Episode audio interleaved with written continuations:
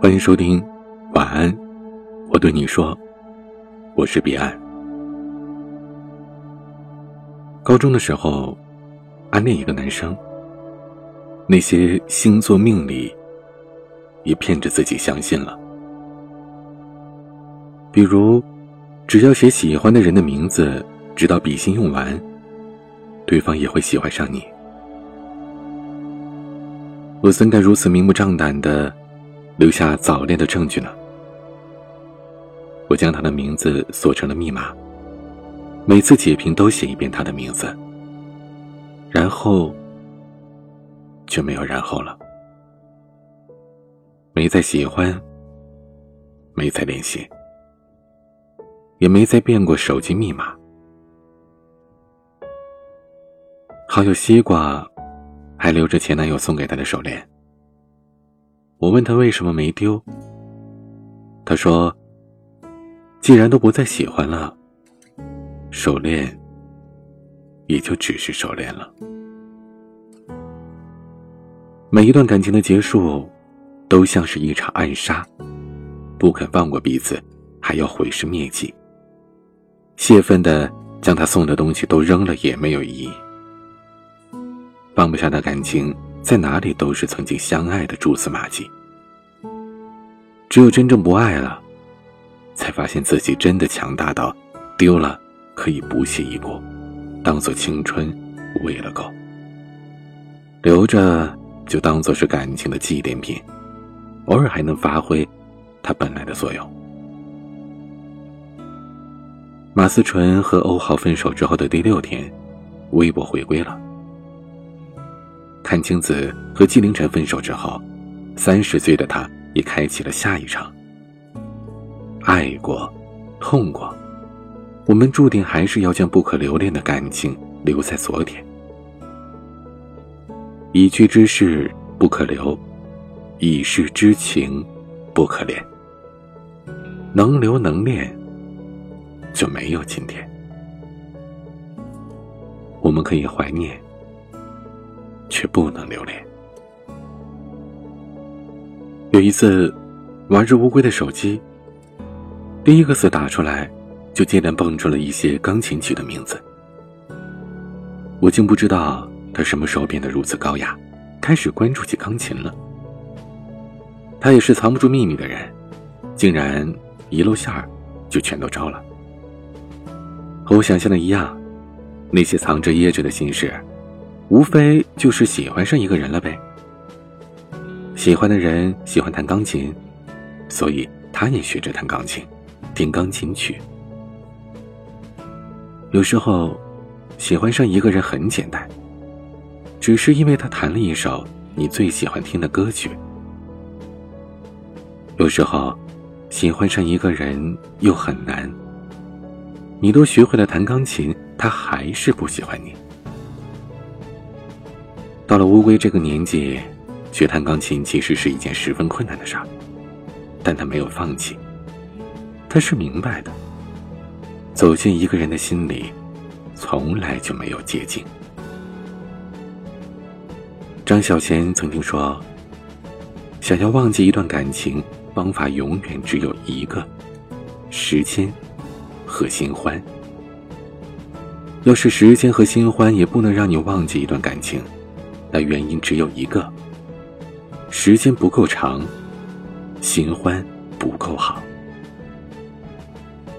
暗恋的人是自己的强者，恰到好处的控制着自己，保持不远不近的距离。暗恋的人是感情的弱者，没有表明的心意，等着刮出谢谢参与。乌龟。是那些我所羡慕的勇敢的人。我花着时间消磨感情，将心遗留在了昨天。他花着时间自己争取，活在了可以期许的今天。不久前，看到一个关于追求的话题：为什么现在的人都不主动追求喜欢的人了？我们尚且不说这个结论。是否有数据支撑？至少在下面评论的都是被戳中了心事的人。他们还在等待着，时间会告诉他们答案。就像无数次惊险的在 DDL 前完成任务一样，拖延的经验告诉我们，一切的一切总会在明天尘埃落定。我们不争不抢，等待的是一个不必追求便可以在一起的爱人，不需要耗费追求的成本，不用害怕被拒绝。但现实是，我们等了那么多年，脚生了根，失去了走向那个人的能力。世界只有自己一个人，我们的爱情也患上了拖延症。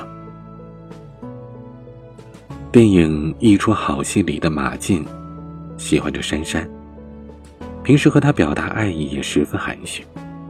想给他买瓶水，结果给其他同事都买了。但到了荒岛上，他却没有再遮掩。珊珊饿了就给他抓鱼吃，想洗澡了就给他找肥皂。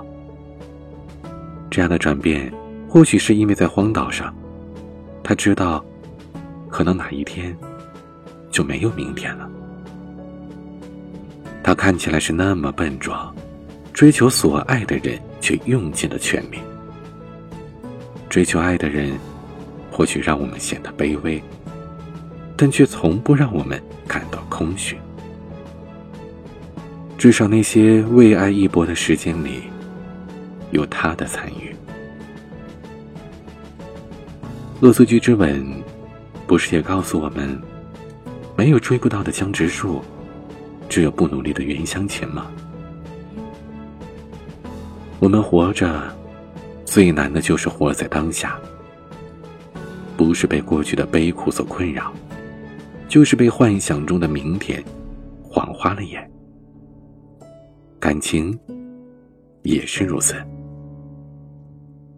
如果分手了，就别再纠缠；如果心动了，也别再等待。我们都要学会让不可留恋的感情。死在昨天，让可以期许的爱情活在今天，然后我们才有明天。你是否也曾经暗恋过一个人呢？欢迎在下方的评论区留言，告诉我你的故事。